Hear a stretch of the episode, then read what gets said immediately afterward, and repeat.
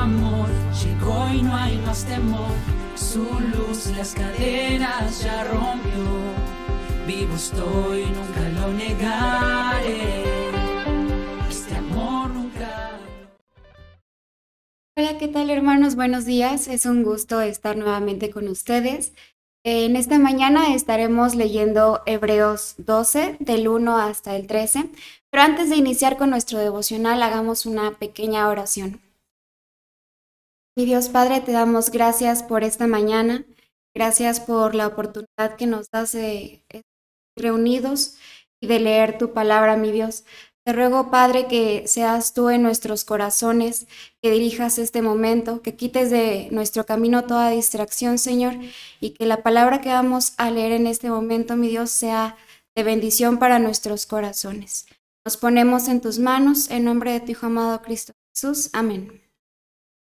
Bien, hermanos, el título de este devocional es Con la mirada fija. Eh, a lo largo de esta semana, leyendo este este pasaje podía comprender y entender muchas de las cosas que Dios quería mostrarnos en, en estos versículos. Primeramente, hermanos, me gustaría que leyéramos los primeros versículos. Estos no estarán apareciendo, sin embargo, le invito a que los siga. Mi traducción será nueva traducción viviente. Por lo tanto, ya que estamos rodeados por una enorme multitud de testigos, de la vida de la fe, quitémonos todo peso que nos impida correr, especialmente el pecado, que tan fácilmente nos hace tropezar, y corramos con perseverancia la carrera que Dios nos ha puesto por delante. Esto lo hacemos al fijar la mirada en Jesús. Eh, bueno, primeramente, por estos, eh, por estos dos versículos es que decido ponerle este título al devocional. Muchas veces en nuestra carrera se nos olvida eh, fijar nuestra mirada en nuestro, nuestro punto principal o en nuestra meta principal que es nuestro Señor. Y a esto quiero recordarnos, hermanos, que hay veces en las que tenemos que ser como los caballos, eh, tener estas anteojeras a los costados para que simplemente nos estemos fijando en, en nuestro propósito, en quien nos da ese propósito y en quien nos da esa, ese motor de vida, que es nuestro Señor Jesús. Seguido, hermanos, les recuerdo que yo sé que no es demasiado fácil, pero hay que dejar nuestro pecado y no hay que estarnos recordando lo que hemos hecho o lo que hemos vivido si Dios ya nos perdonó y lo quitó. Ahora, seguido de esto, hermanos, quiero que me acompañen a leer el versículo 5 hasta el 7, hermanos. De igual forma lo estaré leyendo en la nueva traducción viviente. ¿Acaso olvidaron las palabras de aliento con que Dios les habló a ustedes como a hijos? Él dijo, Hijo mío, no tomes a la ligera la disciplina del Señor, y no te des por vencido cuando te corrige, pues el Señor disciplina a los que ama, y castiga a todo aquel que recibe como hijo.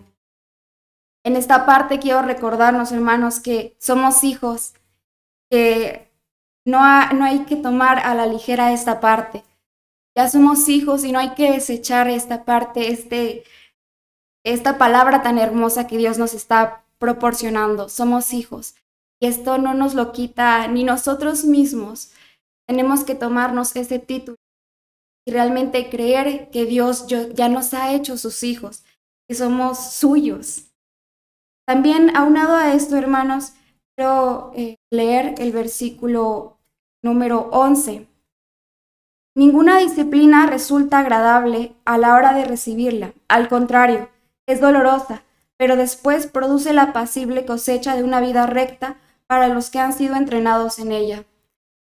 Esto me hace pensar en que realmente a veces nos quejamos del castigo que estamos recibiendo o nos quejamos de la disciplina que Dios nos está poniendo o incluso nos quejamos de lo que estamos pasando porque creemos que Dios está haciendo malo o que tal vez no nos quiere.